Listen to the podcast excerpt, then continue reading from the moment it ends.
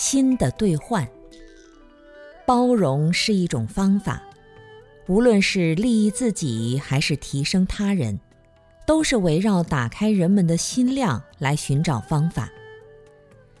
心量有时候很奇怪，它就像球，里面没有气的时候是干瘪瘪的，什么作用都没有。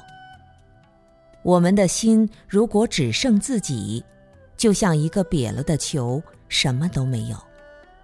如果打点气，就有了一些包容。当我们尝试体悟生命、提升生命的时候，应该学会新的兑换。怎么兑换呢？比如说，你看到大自在的圣人，你应该说：“圣人，我把我的烦恼给您，您把您的自在给我，我跟您兑换。”你见到师傅很慈悲。你就说：“师傅，您把您的慈悲给我，我把我的烦恼给您。”见到圆满觉悟的人，就说：“您把您的圆满觉悟给我，我把我的所有痛苦给您。一切烦恼痛苦到了他们那里，都会转化为智慧。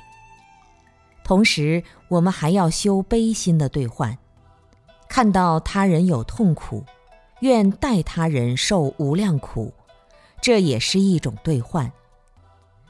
我们可以用各种具体的方法，使包容落实到自己心中。有家庭的人，最好的兑换是与自己的伴侣兑换。